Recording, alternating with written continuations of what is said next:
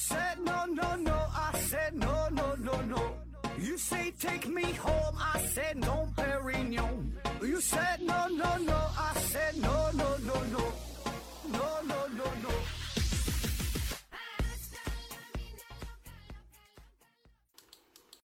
拼命探索不求果，欢迎您收听思考盒子。本节目由喜马拉雅平台独家播出。这一期啊，我们聊一个与安乐死有关的话题啊。问题呢来自于墨绿色的小百合啊，他说：“盒子先生你好，我想问一个关于过山车安乐死的问题啊。之前听说过有一种安乐死的方法是坐过山车，然后迅速下降，最终呢就会导致死亡啊。这个事儿是真的吗？呃，为什么后来后来就不了了之了？发展到现在啊，有所应用吗？有没有成功的案例啊？关于这个过山车安乐死是吧？安乐死这个话题，我们以前还专门聊过呢啊。安乐死，s s s n s 啊，这是一个希腊文，意思呢就是幸福的死亡。这个安乐死呢，它有着非常非常悠久的历史了。亚里士多德就曾经明确表示过，就支持类似的这种手段。在《理想国》当中呢，柏拉图也说过，说自杀呀可以解除无法治疗的痛苦，其实就是安乐死的这个意识吧，是吧？可见呢，很久以前呢，人们也就考虑过这个问题，就是说，当人的生命发展到最后的阶段，面对痛苦的，然后呢，无尽的这种折磨，然后你又治不好，那我们是否可以寻求一种安详的，不让这个人啊这么痛苦的啊，然后甚至说能有尊严的方式？让他主动主动的跟这个世界做以告别呢。然后到了二零零一年的时候，荷兰呢是成为了第一个将安乐死合法化的国家啊。紧随其后，像日本呐、瑞士啊，还有像美国的一些州啊，也都先后通过了安乐死的法案啊。而这种安乐死过山车呢，这事儿呢，是前几年设计出来的这么一个新玩法啊，但是它只停留在。呃，理论层面上啊，顶多也是好像是建出了一个小模型，是一比五十的还是多少比多少一个小模型啊，但是并没有真正实现，没有真正建出这个过山车啊，更没有哪个国家说真正批准可以使用这种方式进行安乐死，嗯，自然就没有什么报道了啊。那咱今天就说说这个过山车安乐死是咋回事啊？那咱先说传统的安乐死啊，咱对比一下。传统的安乐死就是说，这个人的生命到了最后阶段啊，晚期啊，然后无力回天，本人呢又很痛苦，每天就是活着就是遭罪一样。那么他可以主动提出申请，然后呢，经过医院的审批啊，经过法院核实，哎，最终达成协议啊，可以安乐死，然后就实施了啊。那么具体呢，这个分为两种哈，一个呢是主动的，一个是被动的。主动的就是呃，患者本人极力要求安乐死。然后医生呢可以 给他用一些药物啊，咱说就像医生给这个患者杀死了一样啊。第二种呢就是这个被动安乐死，就是医生不主动为患者注射药物，但是呢会采取一些停止用药啊、停止治疗啊、停止呃维系生命的这些手段啊，然后让患者的机体呢自行衰竭，就自生自灭吧，哎。这个呢是更接近于让患者自然死亡，然后，呃，也是大伙儿比较容易接受，对吧？就毕竟在传统的观念当中，你杀人这个事儿好像还是不太容易被接受的啊。那传统安乐死的方式呢，主要就是向人体当中注射药物，有的是注射这个氰化物，是吧？注射这个氰化钾啊，这是剧毒啊，很少的剂量就能让人死亡。呃，一般是执行死刑的时候，哈，原来也是注射这个氰化钾吧，啊。那么注射之前可能还会应用一些催眠的药物啊，让这个人呢就是进入到梦乡，减少一些痛苦啊。但是这个氰化钾呀，它有一些副作用，就是用药之后呢，脸色发青，不太好看啊。所以对于患者家属来说，可能不太容易接受啊。还有一种用药呢，就是大量的注射麻醉剂啊，就像麻醉一样让患者入睡，然后再注射一些呼吸抑制性的药物。然后呼吸呼吸逐渐减弱，最后就导致死亡啊。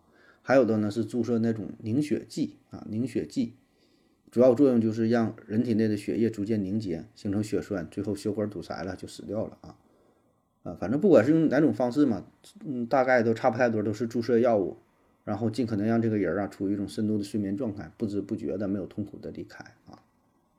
所以呢，面对这些传统的安乐死的方式。就有人想出来了，反正最后横竖都是死，对吧？生命已经到了最后阶段，无法逆转，咱也选择安乐死了。那咱们为啥不能在生命最后阶段来点刺激的，增加点趣味性，是吧？风风光光的整一个高光时刻，跟这个世界做以告别呢？于是哈，立陶宛的艺术家叫做乌本纳斯，他呢就设计出了这种安乐死过山车的一个死亡机器，哎，要用兴奋和快乐刺激结束人们最后的生命。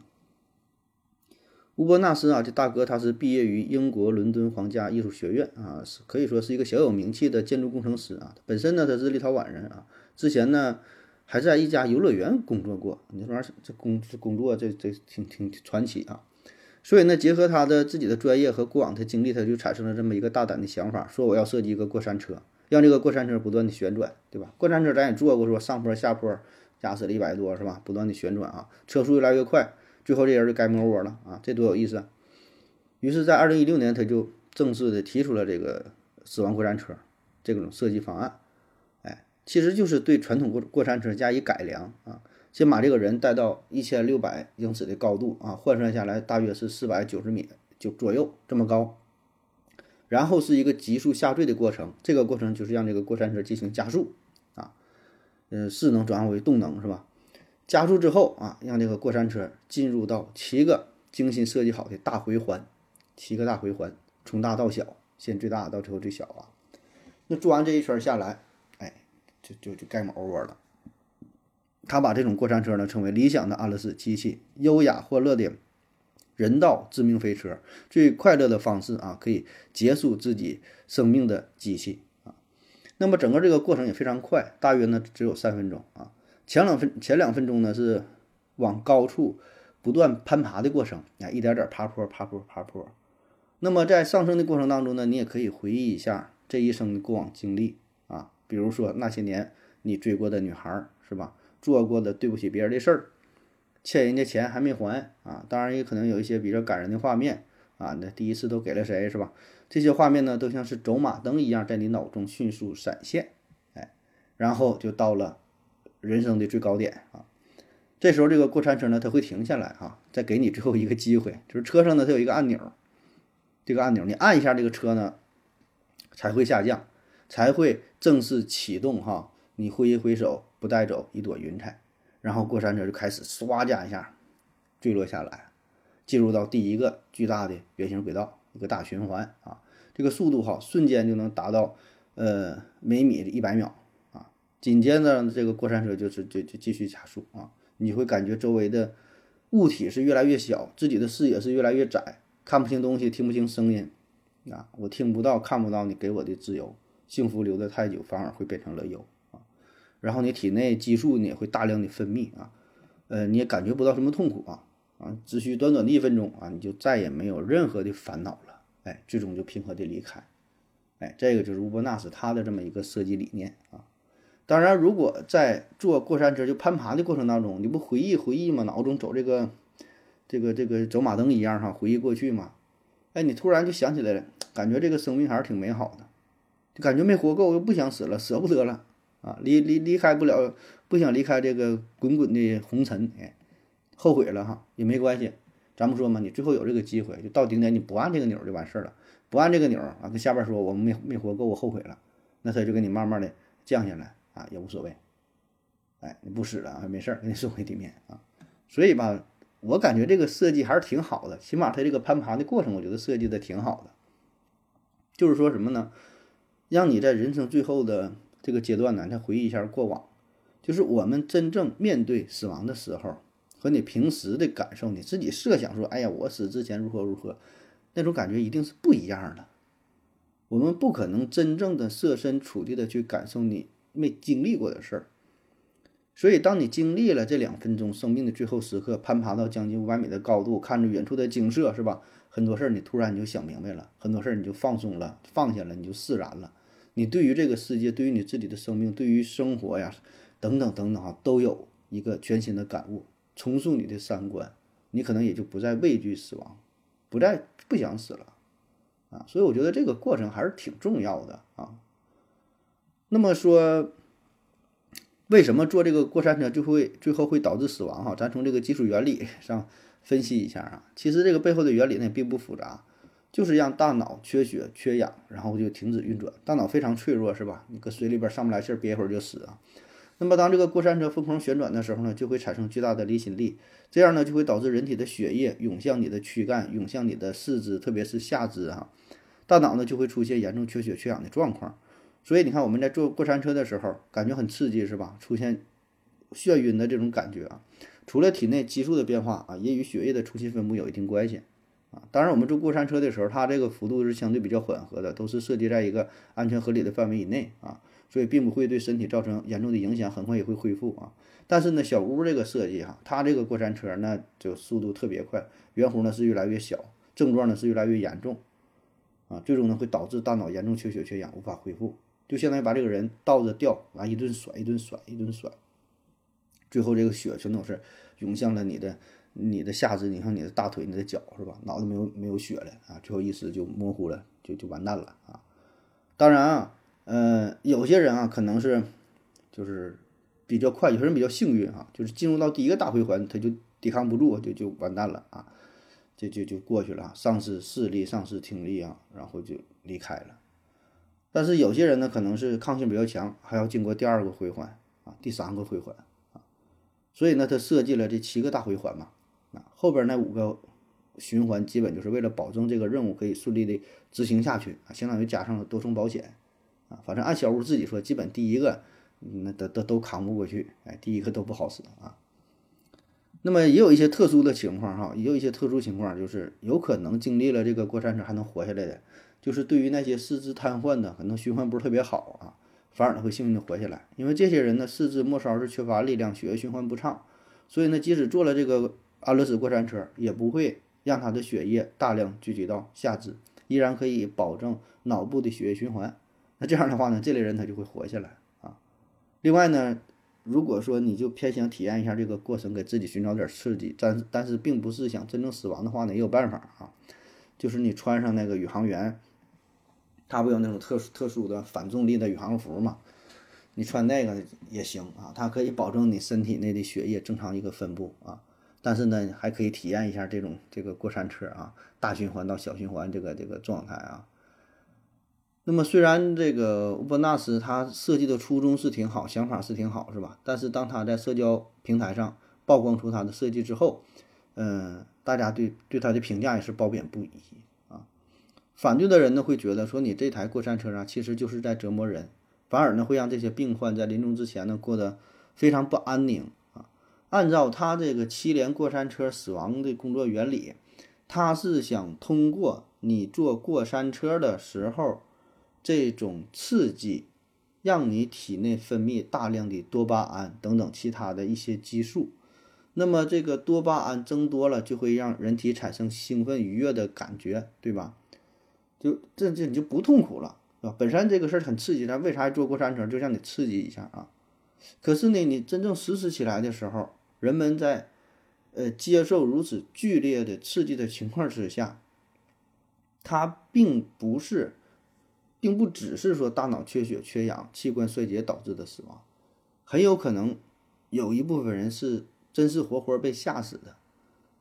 所以呢，当这个刺激的这个强度哈增大之后，那么你体内的产生这些激素带来的愉悦感是不足以抵抗这种恐惧感的，最后这个人呢会变得惊慌失措、惴惴不安，完全就是被吓死的。所以你看，这是有一个度的问题。我们为什么喜欢这个坐过山车，喜欢什么看鬼片儿，是吧？有有一部分人寻求这个刺激，有些人什么蹦极呀，玩什么极限运动啊，其实都是在追求这种刺激。他想利用这种刺激的方式，让体内的多巴胺分泌更多，然后带来快乐，是吧？就相当于先折磨自己，然后释放激素，然后带来补偿，然后带来愉悦体验，对吧？它就是这么一个道理啊。